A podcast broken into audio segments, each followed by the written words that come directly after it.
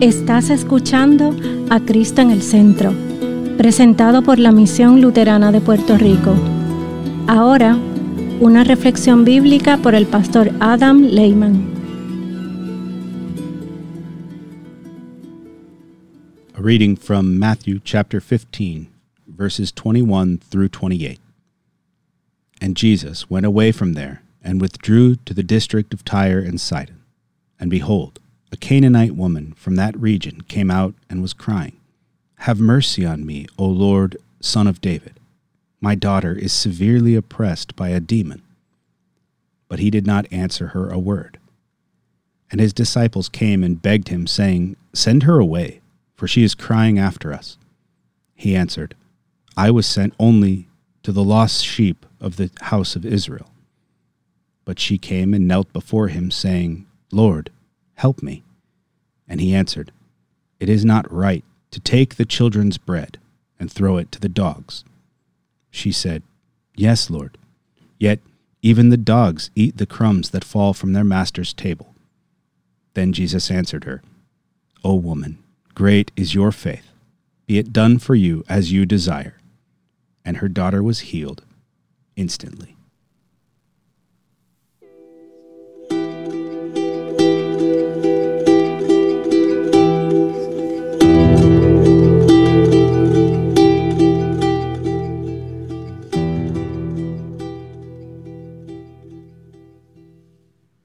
Jesus. Amen. In the beginning, everything was perfect. There was no pain. It was a world without suffering, no struggle, no hurricanes, no earthquakes, no death. Everything was perfect. But as we heard in last week's Old Testament lesson, that didn't last very long. Through the fall into sin in the Garden of Eden, our Lord's perfect creation was destroyed. A perfect paradise became the world that we see today. And now we struggle.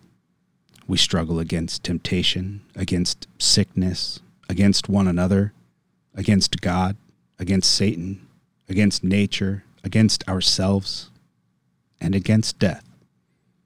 This is the consequence of our disobedience. Sometimes this struggle is overwhelming. Sometimes all we can do is get out of bed in the morning. Sometimes we don't have the strength in us to fight another day.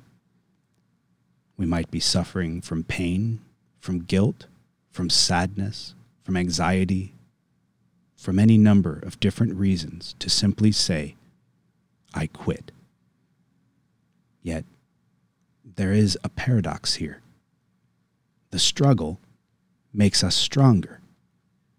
A weak man can become a strong man, not in spite of his struggle, but through it.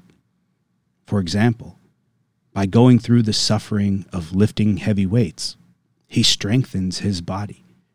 An apprentice becomes an expert through practice.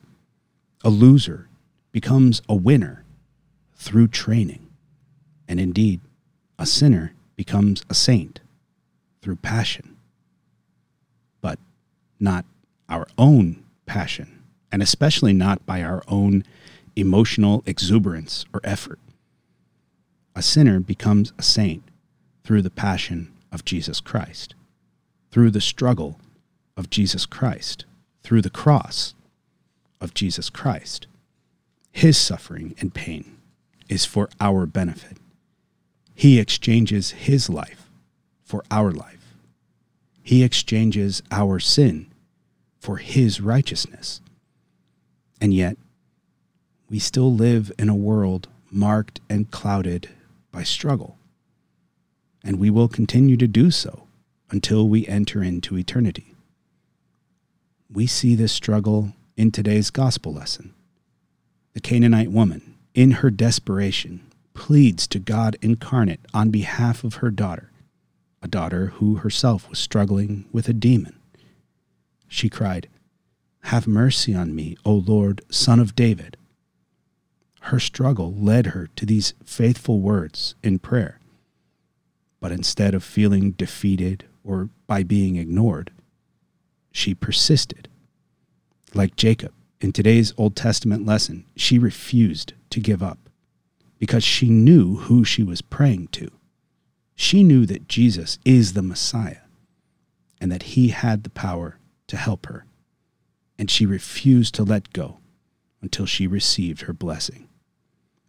And even when the word of God seemed to discourage her, she refused to give up. She clung to the incarnate word of God, the son of David, the son of Jacob, the son of God, her incarnate word of promise. And like Jacob's struggle with the Lord, her struggle was not in vain. O woman, Jesus finally said to her, Great is your faith. Be it done for you as you desire.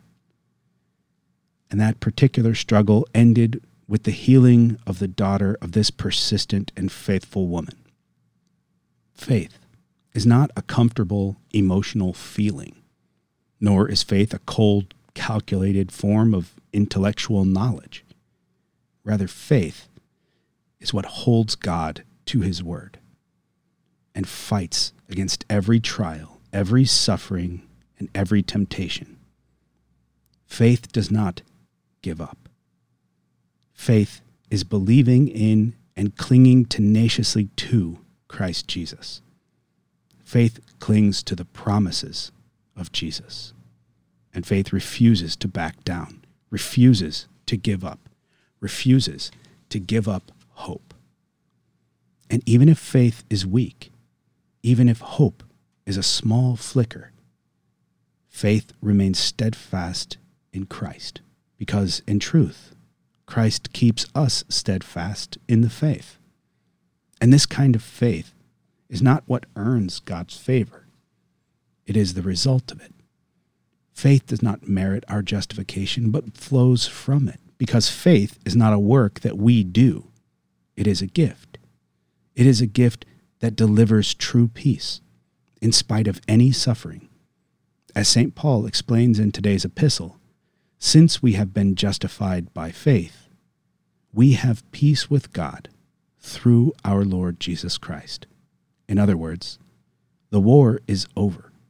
The struggle that pits man against God is over. My dear friends, our Lord Jesus Christ did all of the fighting and suffering on the cross in defeating Satan on our behalf. And while we have this grace, this access, this faith in the here and now, there is also a not yet component. Because we still live here in this time, in this fallen world. We are still struggling, but not as one who can be defeated by his enemy, rather, as an athlete who uses the struggle to become stronger.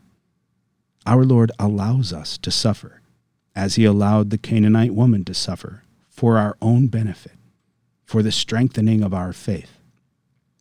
As St. Paul goes on to say in our epistle, we rejoice in hope the glory of God. And not only that, St. Paul goes on to say, but we rejoice in our sufferings, knowing that suffering produces endurance and endurance produces character, and character produces hope, and hope does not put us to shame, because God's love has been poured into our hearts through the Holy Spirit who has been given to us. My dear friends, when we struggle, when we suffer, when logic and reason seem to be against us, when temptation attacks us, and when the devil seems to defeat us, we have no reason to lose hope. In fact, all of our trials and crosses in this life are a training exercise to give us endurance and character and hope. We already have the victory because the baptismal water was poured upon us. God's love has been poured into our hearts through the Holy Spirit who has been given to us. We did not have to struggle or suffer to earn salvation or to receive the gift of the Holy Spirit. Rather, our salvation was earned by the one who did struggle and suffer on the cross. It is Jesus Christ who gives us salvation and the Holy Spirit as free gifts. Even when we deal with pain and suffering, even when we struggle, even when we face natural disasters, our Savior is greater than any tribulation that we may face. In the end, all of our enemies are already defeated. Our Lord has fulfilled his promise to save us. Through Jesus Christ, you have been redeemed. You have received forgiveness and life and salvation. And there is no one and nothing in this world that can ever take them away from you. In the name of Jesus. Amen.